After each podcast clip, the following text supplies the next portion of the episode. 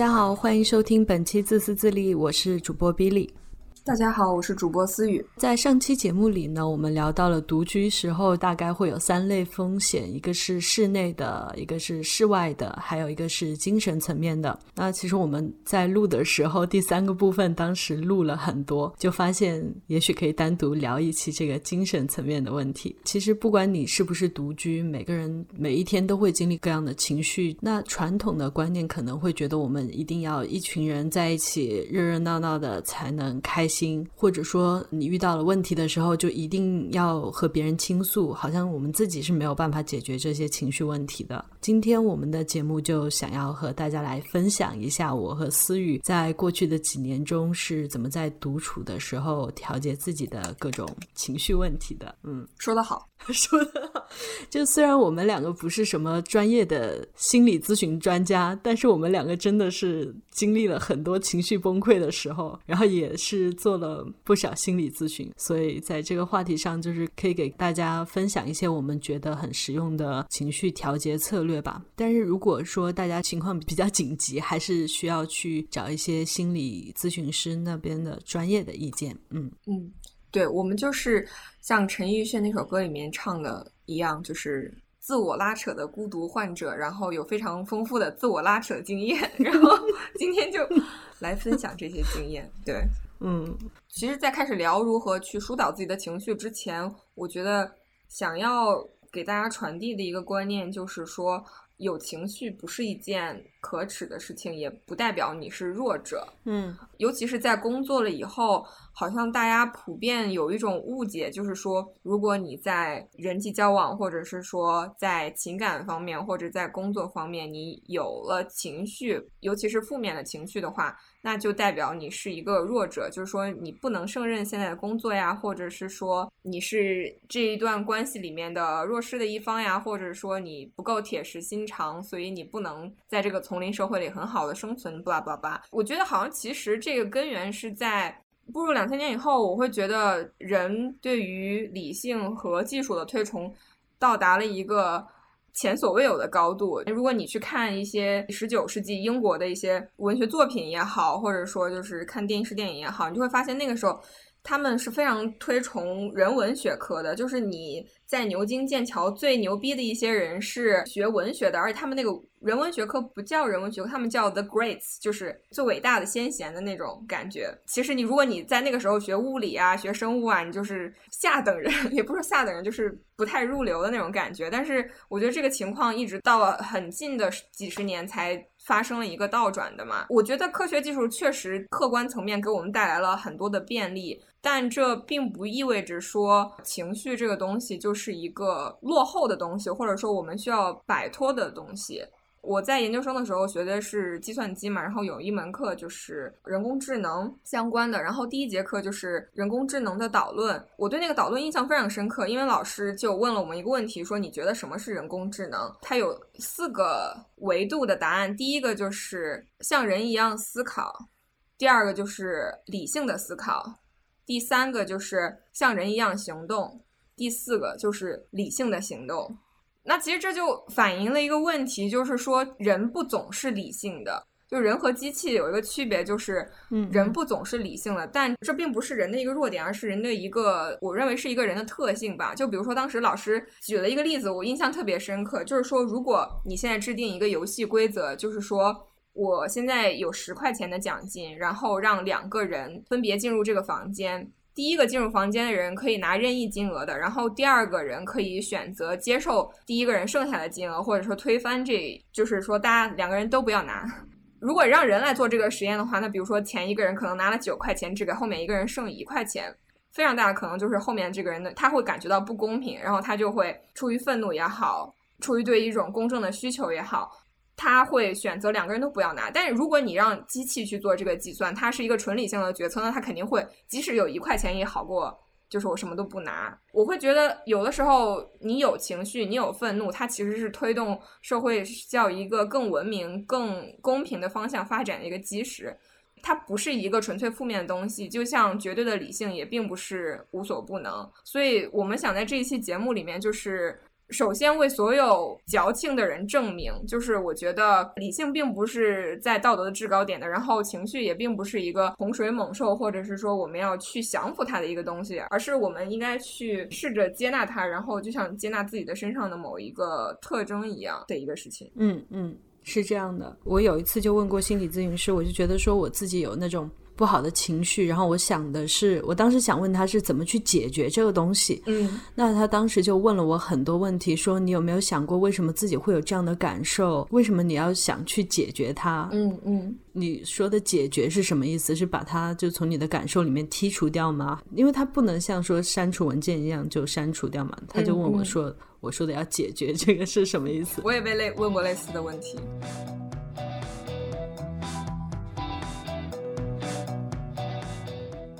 那第一个部分，我们会先来和大家说一说，就是在过去几年里面独自面对过的最糟糕的一个情绪方面的危机是什么，具体的场景是什么，然后当时是怎么应对的。我从我自己的经历来说，我觉得我最近几年里面，就是最让我觉得没有办法解决的情绪，好像不是由具体的某一件事情引起的，而是有好多件我觉得好像哪里不太对劲的事情，全部叠加在一起之后，然后那个问题才显影了。之前海德格尔提到过一个概念，就是说畏和惧嘛。畏的话，就是说你可能是对一个比较抽象的东西产生的恐惧。但是惧的话是说你对某一个具体的东西产生的恐惧，那我觉得我的那种感觉就是他说的畏，嗯，这种感觉我我觉得就像是有一种敌在暗我在明的感觉，我会不知道他会什么时候又跳出来再伤害我一下，我不仅要承受那种生理层面上被打了一拳的那种痛之外，我还要有种提心吊胆的不知道他什么时候跳出来那种恐惧感吧，所以我觉得这个是带给我比较。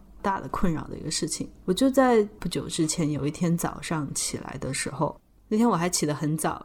想积极的拥抱清晨的太阳来着。结果准备好所有的东西，就坐在那个桌前准备开始办公的时候，我就突然有一种那种心往下一坠的感觉，就不知道大家有没有做过那种老式的。电梯就是他在到达某个楼层之前，他会先再往上一点，然后又突然慌的一下往下坠，感觉。对对对，然后那一瞬间就是那种感觉，我觉得我不好了，但是我不知道我为什么不好了，就觉得自己心慌。但是我看我的运动手环上面，我的心跳还是正常的，就是六十七十什么的。嗯嗯，当时就觉得。哎呦，不知道怎么了。就是你刚才问的是我们最糟糕的一个境况，大概是一个什么场景嘛？我当时的感觉就是，我不管看什么事情，我都可以想到很负面的东西。就是你能明显的感觉自己好像在坐一个过山车，然后它一直在往下走，但是你控制不了你自己的这个负性的想法。然后那个时候我就觉得我可能是有一点 问题的。就像我刚才说的，很多时候我们都会倾向于去把我们的情绪问题过在现实生活中找一个具体的原因，但是很多时候我们是找不到的。然后找不到的时候，我们就会觉得我们是没有资格难过的。所以当时我觉得我一直处于一种否认和逃避自己情绪的一个状态，但是客观上我确实又是不开心的。所以。就是这样强行坚强的后果，就是导致我出现了一些生理上的症状。就是首先我会觉得特别的疲惫，就是每天下班回来以后，我几乎就是什么事情都做不了，我连饭都做不了，我就只能瘫在家里面的沙发上，一直瘫到睡觉。一开始我觉得这样我还可以接受，但是后来我就开始心脏觉得不舒服，好像有人抓着你的心脏那种那种那种窒息感，然后就觉得喘不上来气。然后有的时候心脏还会就是有点揪着疼那种感觉，然后我后来就去看了医生，然后我的医生也是一个非常有智慧的女性，她当时给我做了很多筛查以后，呃，甚至包括精神层面的筛查以后，她就说她觉得。把这些指标综合来看，他不觉得我在物理上面有什么问题，但他觉得我好像有一点精神层面的问题。他就是强烈建议我去看心理医生。其实我一开始也还是没有听他的，我可能又自己苟延残喘了几个月以后，后来还是觉得不行，我就跑回去又看他。他说你到底看没看心理医生？我说心理医生很难约啊，约不上。但他又说还是要看的。后来我就努力的约到了一个心理医生。我觉得非常神奇的一点就是，当我在跟心理医生进行了大概一个月，可能有两次的谈话吧，在两三次谈话之后，我的身体症状就开始减轻，甚至消失了。对，这个是我觉得就是非常神奇，但是也非常科学的一个地方。所以大家不要觉得说，呃，心理医生啊，或者说精神上的或者情绪上的问题是一个伪科学。嗯，他当时给你建议的是，呃，心理医生还是心理咨询师啊？心理咨询师，他可能是想想先让我去聊一聊，然后诊断一下。然后我记得特别清楚，我第一次面诊吧，那个医生他没有给我开药，但他说他觉得我是可以通过谈话来得到帮助的一个人。有一些病人他可能会觉得，可能谈话呀什么对他的帮助不是很大，但他觉得他应该能帮到我，当时也就比较相信他。嗯，对。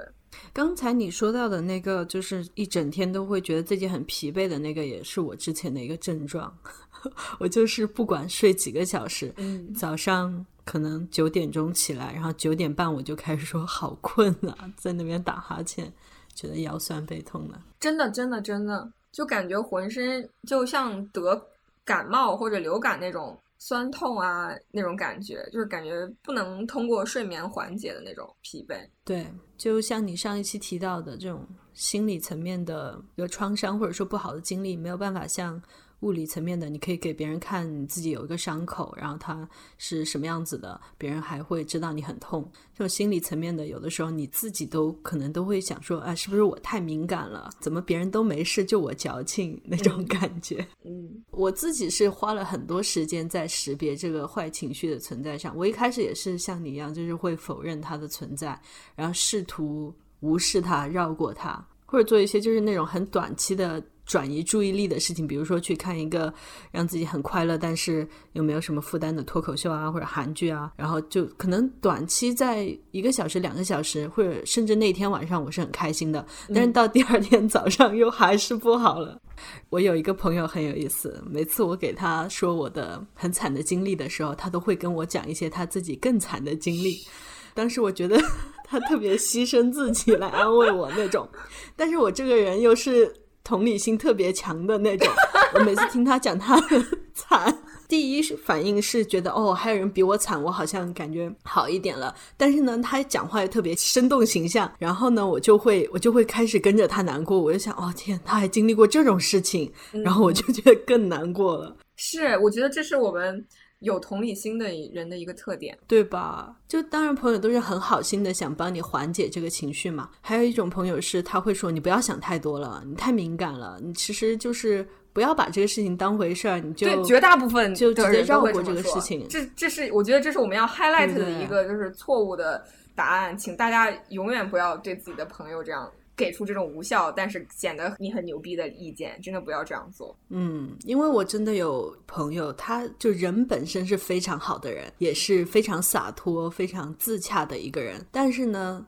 可能我就是做不到他那样的洒脱和自洽。当他跟我说：“你不要把这个事情当回事情，你就不要去在意，你就不会有不好的情绪”的时候，我会觉得这对我来说是一个。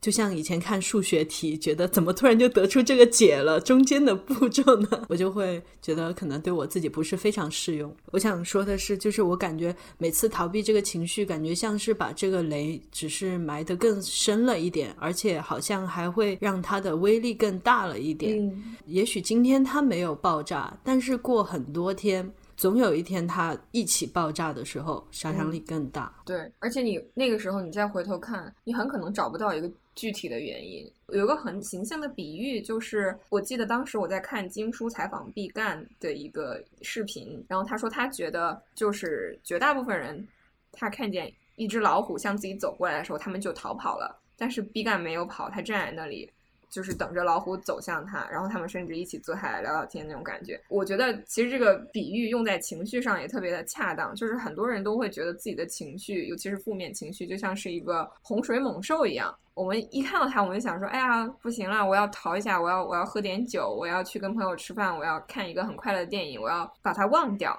或者我要转移我的注意力，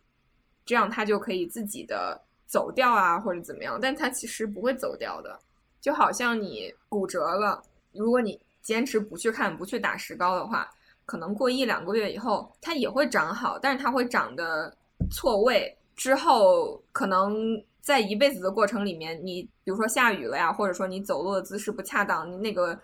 骨折没有真正愈合的地方，它还是会疼。不要问我为什么知道。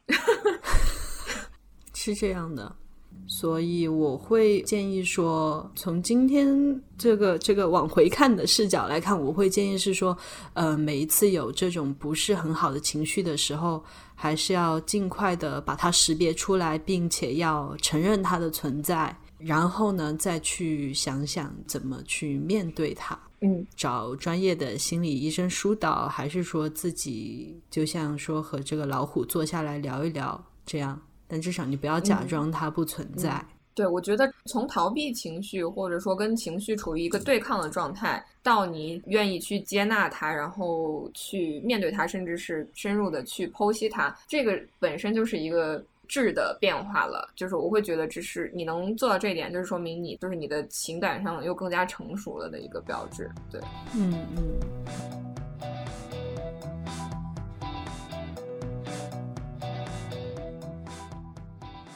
去年我不是读了一个早教的课程嘛，里面包含了在不同的幼儿园还有学前班去实习的这个经历。实习之前的一周，我特别的焦虑，但是我说不出来具体是什么原因。当时做的一些比较错误的事情，就是说去跟一些完全不在同一个情景下的，比如说家人或者是朋友去说。跟人说的时候，如果别人太跟我感同身受了，我就会很愧疚，感觉把别人的情绪给带得也很沉重。但如果别人完全无动于衷，我又会很痛苦，觉得是自己矫情了。那个时候没有处理好的一个事情，就是感觉问了错误的人吧。然后终于预约到了学校的心理咨询，跟他聊了之后，我才发现我自己的焦虑的来源有好多好多，既包括我自己以为是已经知道的，因为要实习，然后也因为我那段时间是刚刚开始在澳洲这边开车。那个方向盘还有行车的方向跟国内是完全不一样的。每一天出门什么的都会有那种，哎，不要产生事故啊，或者怎么样的那种焦虑的情绪。但是我自己是没有意识到的。心理咨询师就帮我梳理了一下，我有可能是因为哪些事情。他用的方式是说，让我想一想最近的这段时间，我感到。紧张，或者是我觉得好像没有很把握的事情是有哪一些？都大概的把这个东西按照单纯的一个时间的线索来梳理一下之后呢，他就说，至少我现在知道了是什么原因。然后他就问我有没有想过这些问题有可能是怎么解决嘛？然后他说我不用马上给他答案。知道是由这些事情引起了，可能会要好受一点，确实是这样的啊。你说的这个，我也有个特别类似的经验，就是我当时不是说刚才提到，就说我是其实是先去看的物理的医生嘛，嗯。然后当时物理医生给我做检查的时候，他可能当时已经开始怀疑我可能是心理原因导致的这个身体上的症状，但他没有说。然后我当时还躺在那个检查椅上面，他之前给我做了一些，比如说摸肚子啊，类似于那种物理方面的检查吧。然后他突然就是话锋一转，就开始问我：“你毕业来这个城市多久了呀？然后你在这边有没有朋友和家人呀？”巴拉巴拉巴拉。我就说：“嗯，没有呀什么的。”就说我刚到这个城市，刚开始工作，有的时候工作可能会有一点压力。他当时就说了一句话，就是你现在的这个情况，其实对于任何来人来讲都是一个很困难的情况，所以不用觉得自己如果不坚强的话，就是一种脆弱。然后我当时听了以后，我真的就哗一下就哭了，你知道吗？就在那个家庭医生的椅子上面。对，就是有的时候我就觉得我们太坚强了，你知道吗？就是觉得不允许自己因为什么事情而担心，或者是因为什么事情而脆弱。所以很多时候，就像你说的那样，就其实我们每天担心的事情有很多，而且我们面临的困境也也放到任何一个人上也都是一个挑战。但是可能我们因为日复一日的生活在自己的轨迹当中，我们就会觉得，就是这不应该对我们构成一种威胁，不允许自己脆弱啊，不允许自己焦虑啊之类的，挺压抑自己的情绪的。其实是这样的。然后另外一个策略是我刚刚到澳洲大概一个学期的时候，从一个心理咨询师那里得到的意见。因为那个时候我刚来这边一个学期，私下和同学交流什么，我就觉得很吃力，感觉他们的语速都飞快，根本就跟不上。而当时我觉得语言障碍给我带来了挺大的影响的，就整个人都。很不自信。当你没有办法用语言清晰的表述你自己的观点，或者说听懂别人在说什么的时候，就感觉智商好像 降维打击了一样的，就觉得自己做什么事情反应都缓缓的那种。我就去跟心理咨询师聊了这个问题，我说我觉得自己好差呀，我以前在国内呃用中文写文章啊，怎么怎么样的，我觉得呃还挺有信心的，但现在出来感觉自己。像个小学生、中学生一样那种讲话的这种，因为语言这个事情不行，就所有的东西我都不行了，我觉得特别失败。嗯，那个咨询师给我的意见是说，那如果是你身边的一个朋友经历这个事情，你会告诉他说你不行，这样吗？你会跟他说啊，你你因为语言不行，所以你其实什么都没有了，你特别失败。你你会对你朋友说这种话吗？我说当然不会啊，我肯定会跟他说，哎，你别这么想，这个能力呢是能提升的，对吧？你不管是练习也好，或者怎么样也好，会有一个过程嘛。但是呢，你现在只是说刚刚来这边可能不适应。那咨询师就说，那你为什么不对你自己说同样的话呢？嗯嗯，他说了这个事情之后，我。就是会下意识的检查一下自己对自己说的话是什么样的。我发现自己对自己其实还蛮严苛的，就会因为很小的挫折就给自己非常负面，还有非常绝对的那种评判，就会说：“哎，怎么这个都做不好啊？太蠢了吧，好尴尬呀！”这些都是我日常的一些脑海中的弹幕，但我以前从来没有审查过这些弹幕，就任由他们在我的大脑里面这样跑来跑去。就我其实还蛮好奇，这个是不是其实也从某种程度上跟我们一路读书的过程中都是所谓的好学生有关系？我们有一种倾向，就是盯着我们没有做好的那一部分。可能这个东西在上学的时候，对于你的成绩是有正向的作用的。就比如说你考了九十五分，然后你会盯着那五分，你想着怎么去提高，然后你这样就可以适应。那种应试教育吧，然后可能比如说他对于自己的错误没有这么敏感的人，他可能就是没有这么强的一个 motivation 去提高自己，他可能能拿个八十分就很开心这样子。就是这个其实说到我最近看到的一个术语叫隧道视野，就是我们太习惯性的盯着自己没有得到的哪一部分，就这是我们思维上的一种惯性。这样子长此以往的累积，就很容易给自己累加很多不开心的东西。是的。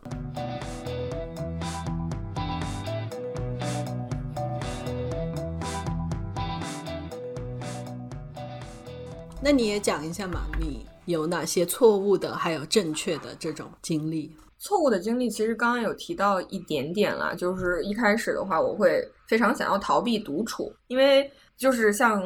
比利刚才说的脑海里面的声音，其实是你在独处的时候才会听得比较清晰的。可能你在跟人群待在一起的时候，你可能更多的注意力是放在外界的事情上面，或者是他人身上了，所以你不太会听得到。所以一开始的时候，我就是嗯，特别害怕独处，我就。在公司就跟同事待在一起，然后周末就疯狂叫朋友出去玩什么的，然后就很怕自己一个人要面对自己的一些不开心的情绪。但是这个拖了很久，就好像是没有对你的物理的伤口或者说你的某种疾病进行治疗一样，然后他就。越发的严重，一直到产生了身体上的症状，我才去看医生，然后才说 OK，现在是时候要要面对这个东西，也算是每个人都容易走入的一个误区吧。嗯，之后呢，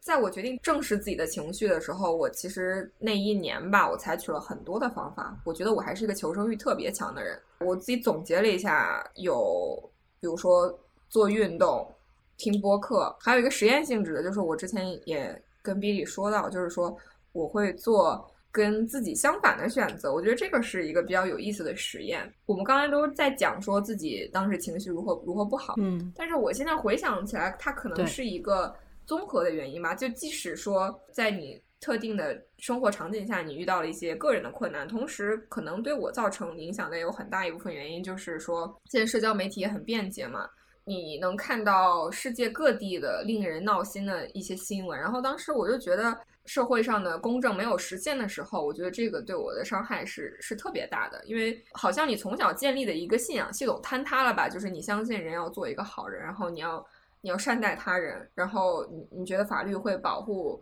正义，但是当你会觉得哦，在现实生活中这些东西执行的时候，好像都出现了偏差的时候，其实你过去的那种。比较天真的一些信仰系统就会坍塌，然后站在废墟上的感觉上是非常不好的。但是你需要一种东西去重建它，然后你不知道这个东西是什么。然后我当时一开始，我觉得自己的一个困境就是，其实以我个人的经历来去认知这个世界的话是很有限的嘛，所以很多时候我也并不完全理解这个世界运行的规律，或者说。一件我们看起来很荒谬的事情发生了，比如说川普当选，他为什么会当选？我是不理解的。我我就是觉得这个事情不 make sense，你知道吗？这个对我造成了很大很大很大的困扰。但是后来我觉得我当时有一个比较好玩的一一个实验吧，就是我当时灵机一动，就是说，OK，那既然我觉得我按照过去的我或者我过去的思维习惯来活，我已经山穷水尽了，我觉得我活不下去了，那我就不要以我自己过去的习惯来活了，然后。我试着改变一下我的习惯，然后试着去以另外一个人的方式去去看这个世界，就我想看看是什么样子的嘛。我觉得他让我意识到了很重要的一点，就是说，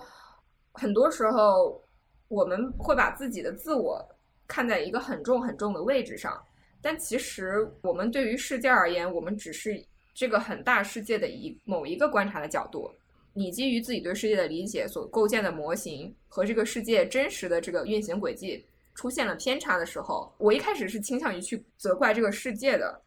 但是在我做了那个实验以后，我会觉得，OK，那既然我的模型和现实不吻合了，那其实应该是我的模型出了问题，因为我不可能指望着一个这么庞大的一个客观运行的东西去去改变它自己，那肯定是我这个模型还有什么不完备的地方，那我就把它推倒重建，然后我觉得我是可以接受这个事情的。相当于是从自己的一个巨大的 ego 当中走出来了，就是从那种一叶障目的感觉当中走出来了以后，那种所谓的钻牛角尖也好，隧道视野也好，和负面情绪也好，都少了很多。就是你能更多的去和世界的一些荒谬和随机。坦然相处，就是你不会要求说这个世界要以我的个人喜好去运行，你自己是可以去追求真善美的，但是你也要理解说这个只是你自己的一个个人的选择，然后你要为之去奋斗，但是。不关世界什么事，世界是无意的嘛。之前好像也跟比利分享过，说我在知乎上看到一个问答，就说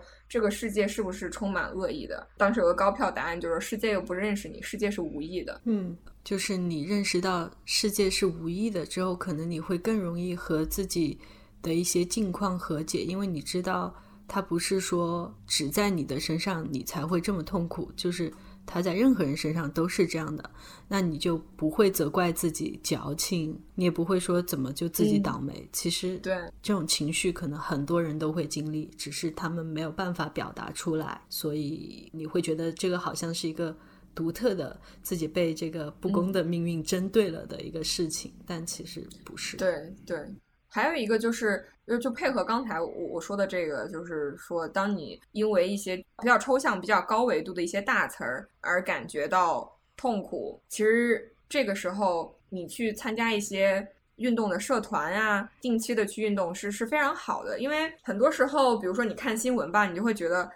发生在一件离你很远的地方的一个很荒谬的事情，你会觉得。这个世界好像是已经失控了的感觉，你会觉得，哎，我们人与人之间最基本的那个 善意去哪里了？但是，一个是因为新闻媒体，它肯定是会去报道这些能吸引你眼球的事情，它可能从比例上来讲，它并不是一个很大的比例的事情。还有一个就是在跟你自己身边人相处的过程中，感受到一些微小的善意，就是我觉得这种是比较有利于你去维系那种对于一些。人性的那种基本的信任的吧，就而且我觉得一般做运动的那种 community 大家都特别友好。就比如说我之前去一个拳击 boxing club，然后我一开始去之前，我其实想象的是大家都会特别凶，就是我会觉得大家是不是都是那种很傲慢的晃来晃去的肌肉男，然后看你不爽就要打你那种。其实我去之前有很多这种想象，但我去了以后发现那些热爱运动的人都特别天真，你知道吗？就他们的想法就是。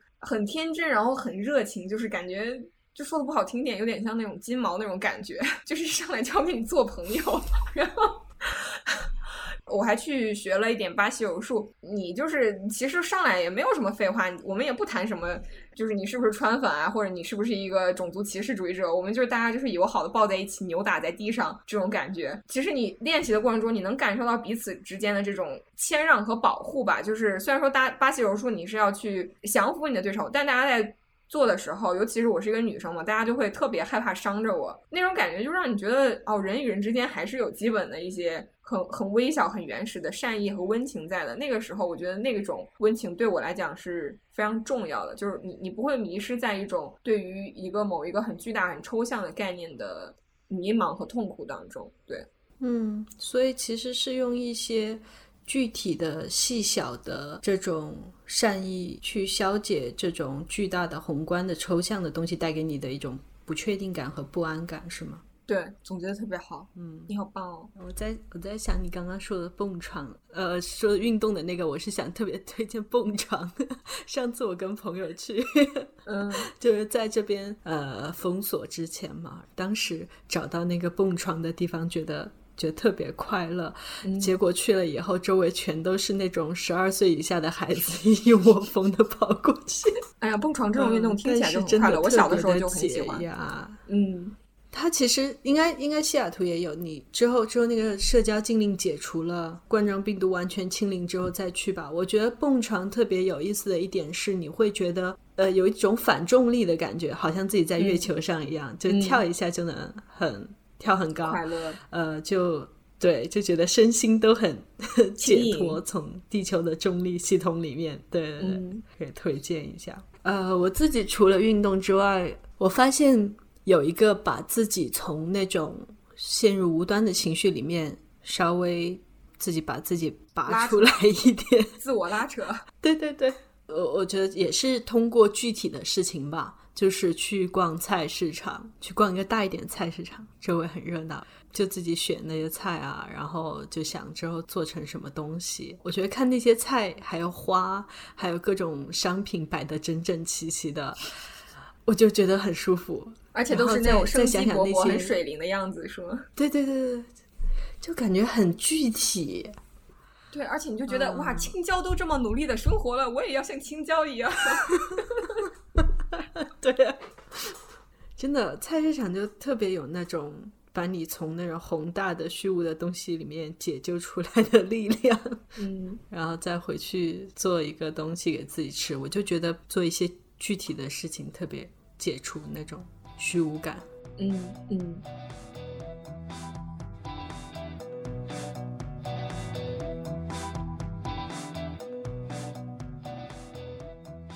我会觉得具体的事情是一种，它能让你从一个隧道或者一个牛角尖里面，它能把你拔出来。但是如果想要前进的话，我还是会觉得说，就是你是要真实的着手去做一些你相信的事情的。就很多的时候，我们可能感觉到焦虑啊、虚无啊、痛苦啊，是因为就是我们没有真的在输出任何符合我们信仰和价值观的事情。我当时和心理医生聊的时候，我特别受启发的一一点吧，就是可能很多时候我们都是。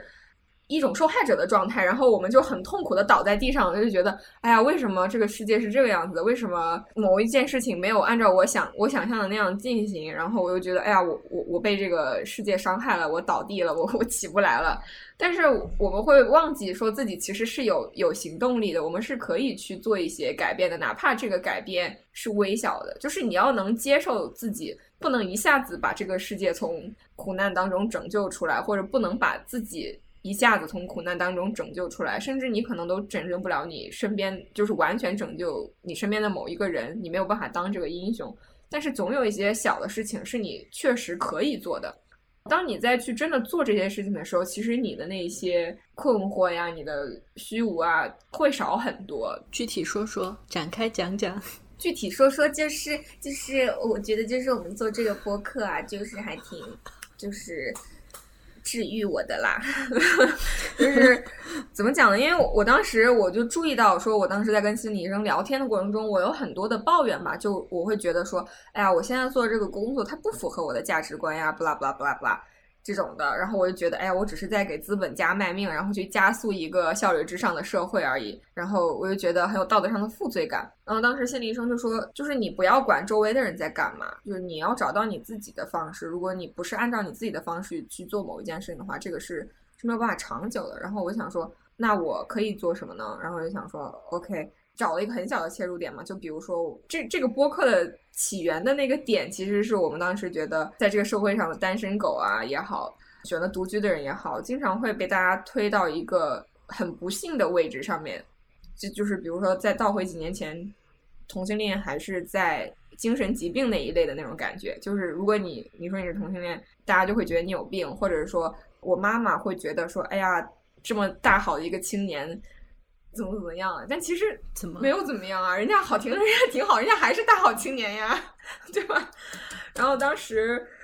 就说：“哎，那我们是不是可以做点什么来改变说大家对于单身的这种选择也好，独居的这种生活方式也好的一一个误解？然后我们是不是可以以自己的经验来讲，为大家提供一些帮助也好，给大家一些鼓励也好？就是你说几年前就是同性恋的话，别人可能会觉得，哎呀，这么大好的一个青年可惜了。”其实后来好像，我觉得美国实现这个平权之后，我觉得在很大程度上吧，很多人会觉得这是一个正常的事情。但是呢，直到今天为止，大家还是会。觉得单身是一件很惨的事情，那单身的人也会谦虚的自我开解说：“哎呀，我们是单身狗吃狗粮。”然后别人会真的以为说：“哦，单身真的好惨，独居真的好可怜，一个人在餐馆吃饭真是惨不忍睹。”那我们就想做一点事情来，在一定程度上的改变这个客观印象吧，也许是非常细小，但是我们还是希望能够做些什么事情来缓解单身污名化。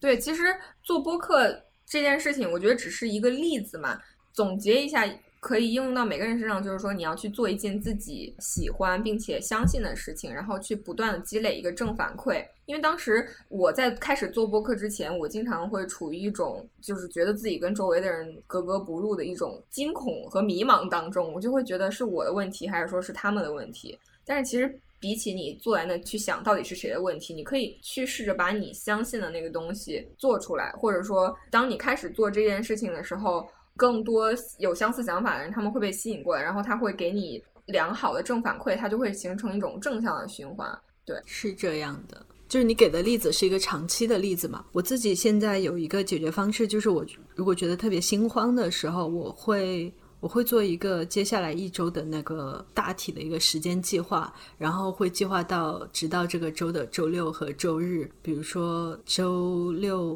晚上要看一个电影，然后周日的中午出去放风筝什么的。然后这样做了一个大概的一周的。没那么具体，但是有大概的一个计划之后，我会觉得像游泳，刚开始游泳的时候，知道前面有一个岸或者前面有一个救生圈，然后我就往那个方向游，就会觉得呃没那么心慌。可能因为我的情绪问题大部分是来自于这种不确定感，所以我就会尽量在这种计划里面给自己提供一些确定感。然后当这种小的一个计划的事件。做了之后，给自己一种正向的反馈吧，觉得啊，好的，这个事情做到了，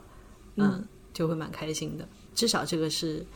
一点点可控的。对，我觉得你说这个还挺有普适性的，就是说，其实有的时候我们盯着一件我们想做的事情，但是这个目标太大了，会导致我们产生迷茫或者是一种手足无措的感觉，就好像觉得我好像没有办法。做任何事情，那其实就像你刚才讲到的一个建议，就是说你要把这个大的事情拆解成很小的问题，然后这个时候我们就会觉得，OK，好像其实我是有办法开始或者有一个小的头绪了，而不是说，OK，我们今天就来拯救地球，从哪里开始不知道，然后你觉得，我操，这个事情太难了，做不了，就世界上这么多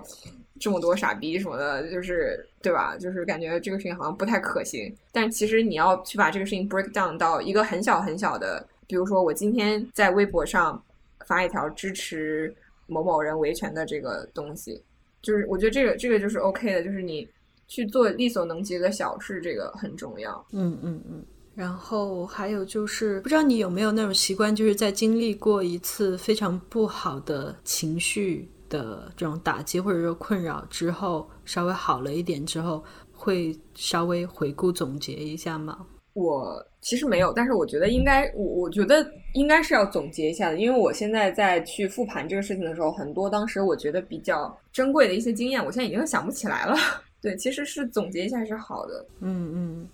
因为我觉得你就是呃，好多时候你经历过这种事情，你会跟我说嘛。可能你复盘的方式是以你和朋友来口头的这种交流的时候，你会你会去复盘。然后我自己还有一个比较习惯的复盘的方式是会写日记。然后我就是有在 Google 的那个网盘里面建了一个文件夹，然后那个文件夹里面又有两个小的文件夹，一个是。那种正面的这种事情的一个。我给它起的名字叫“正面经验的集装箱”，然后另一个文件夹是叫“负能量回收站”。在负能量回收站里面，我会把每一个文档，就是用大概的日期和一个就是最简单的一个标题吧，呃，里面会写是什么东西引发了我不好的这种情绪，然后这个情绪我可能会写的还蛮具体的，但其实这些东西我写完以后，我是从来没有回看过的。嗯。写完了，我会觉得啊，这个东西不是说我自己臆想出来的，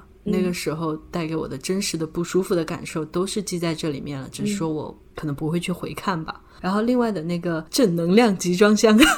里面可能会记一些，就是。自己是怎么解决这个事情的，或者有的时候经历了那种特别小的善意，但是自己特别感动的事情。像前两天我在路边停车，但那个是有不同的时间，有不同的停车的限制嘛。其实那个时候我是不能停在那儿的，如果我停了的话，我车会被调走，然后我还要被罚款扣分。然后刚好就有一个人，他还是冒着雨出来跟我说啊，你不能停在这里，怎么怎么样的，就给我省下了两百刀。像这种事情。我就会把它写在我的这个集装箱里面。集装箱的这个东西，我是会比较经常去回顾的。总结一下刚才说到的那些应对的方式嘛，就是说我感觉就是有短期型和长期型的。然后短期型的东西可能就是像那种止痛药一样，它不能消炎，但是能让你缓解那个痛感，那种短期的转移注意力的事情。我我并不是说那种事情是。不好的，其实有的时候你是可以用那种方式，让自己觉得好受一点。只是说它只能缓解痛苦，但是不能解决那个病症。对的。然后长期型的东西，可能就会需要你要有很多的耐心，还有时间、精力的投入，比较深入的了解自己。这样的话，你不仅是说能够让这一次的这个事情得到一个比较好的解决。还有就是对以后的事情也会有一个可以借鉴的这种东西吧，就有点像你打一个流感疫苗啊，或者什么样，就是这次的事情也许会成为以后的一个疫苗的那种感觉。嗯，说得好，我感觉我们互相捧场的时候都特别没有灵魂。对，仿佛是两个路人。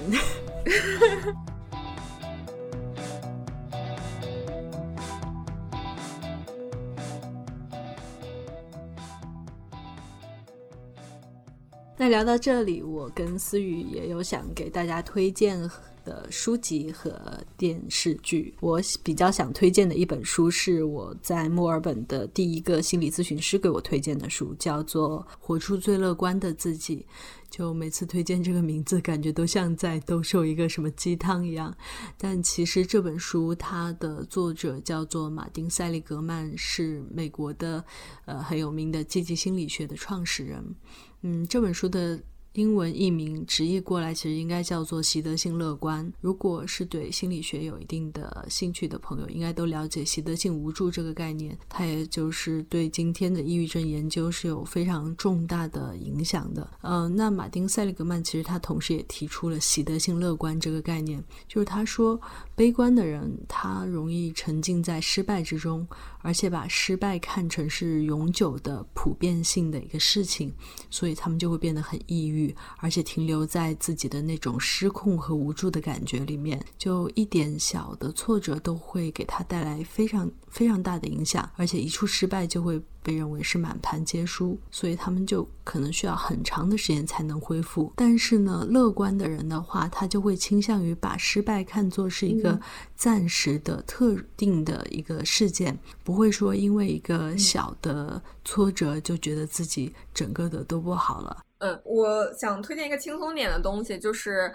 一部日剧，然后它也是像 Billy 推荐的书一样，是一个被名字耽误了内容的。存在吧，就这个日剧叫《这个不可以报销》。我觉得这部剧它非常的精准的描述了一些，就是我刚刚由学生到职场这个身份转换的时候一些苦恼吧和面临的一些困境。它以一种非常轻松的方式呈现出来了。它这个里面的女主角，她其实是一个可能在我们日常生活中。会觉得不是很讨喜的一个角色。这个女主角是一个非常斤斤计较的会计，她是负责公司报销的一个人。大家就会会觉得这个人有点不近人情吧，然后平常也不跟大家出去活动啊，然后经常会有因为一些细节呀，或者一些想要浑水摸鱼的那种公款消费，跑来跟我斤斤计较。大家就会觉得他在公司不是那么讨喜的一个角色。但是这个女女主她在每一集可能都会给出一个自己内心的一个想法的剖析吧，就比如说不跟同事去 social 这件事情，其实我当时刚工作的时候也会有一个苦恼吧，就是当时我们组的很多人大家都是一起去 social 的，但是可能一个是当时我自己本身的状态不是很好，就像刚才提到的，我当时就是特别疲惫，所以我每天真的只想回家躺着。还有一种我会觉得会有一种。不是很健康的一种压力吧，就好像是说，其实我当时没有那么想跟大家一起出去玩，但是因为其他人一起出去了，我就害怕被落下或者是怎么样，所以其实当时是有一种这样的压力在的。女主关于这个问题，她说的是，在职场维持良好人际关系也是工作的一部分，所以在这方面我也会努力，但是私下我还是更喜欢一个人待着。和别人在一起的话，就很难保持平衡，所以我情愿一个人，不被任何人打扰，只为自己而活，这样度过的周末是幸福的。然后我当时在看这个的时候，就也感觉到他好像说出了我想说的话，那种感觉，就是看的时候就觉得很治愈、很幸福。然后还有一个，就比如说我自己在工作中是会遇到这样一个困境，就比如说有一些他的职位比你高的人，但他的技术层面可能是没有那么的过关的。就有的时候他说的东西是错的，那这个时候你是要按照他说的这个错的去办呢，还是说你就是你直接跟他说说这个东西好像是有点问题的，好像应该那样那样做？当然，在一个健康的环境里面，就是我接触到过很多好的 senior，他们是非常欢迎你去跟他进行这种技术上的探讨的。但是也有一些人越水越没有安全感，他是非常讨厌你去。去质疑他的，那这个时候，如果你的升职的这个大权在他手上，你要不要去为了你觉得正确的事情去发声呢？刚才介绍到说这个女主她是一个会计嘛，所以她经常会牵扯到一些为了公司的标准，然后可能要驳回同事的请求，所以同事会觉得她是一个不近人情，然后吹毛求疵的人。大家可能会觉得她。就是一个很古板，人他关于这个问题是就是情商低，没有自己的思考，或者说他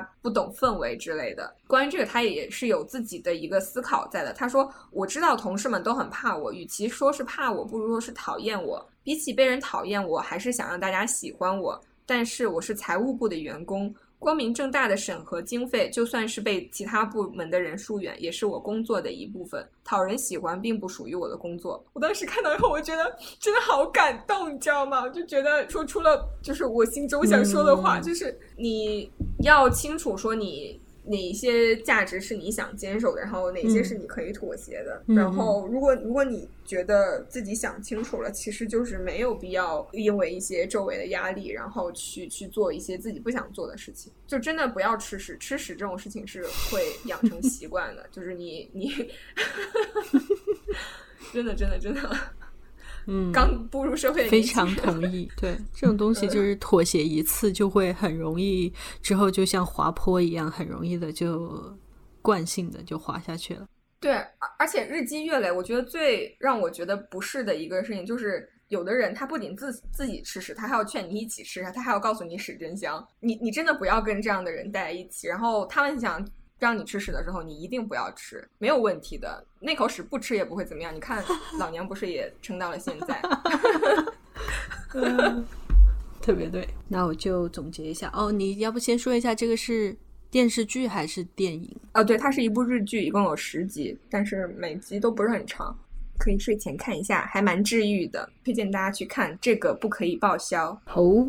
就其实今天我们聊到的。很多这些情绪调节的这些策略，都是相当于是我们两个在过去几年里面跟自己周旋很久之后摸索出来的一些经验，可能不一定适用于正在听播客的朋友们。嗯，有一点要说明的就是，我们的这些经验肯定和专业的心理医生是不能相提并论的。嗯，我们所能做的就只是把我们长期在和自己的心理医生沟通过程中觉得比较顿悟的时刻和一些实用的技巧分享给大家。那如果你正处于人生中比较痛苦的一个阶段，然后你又觉得尝试了很多方法都不能帮助你去痊愈和恢复。那还是非常建议你去寻求专业的心理医生的帮助。对，我觉得其实不管是说自己独处的时候反思也好，还是说去找心理咨询师也好，其中最重要的一个环节应该是说是认识你自己。所以我也是比较推荐大家在去进行系统的心理咨询之前，可以自己花一个半天的时间来独处，自己好好想想自己的问题是什么。不管你是写下来也好，还是说呃用其他的什么方式梳理下来也好，这样大概做了一个梳理之后。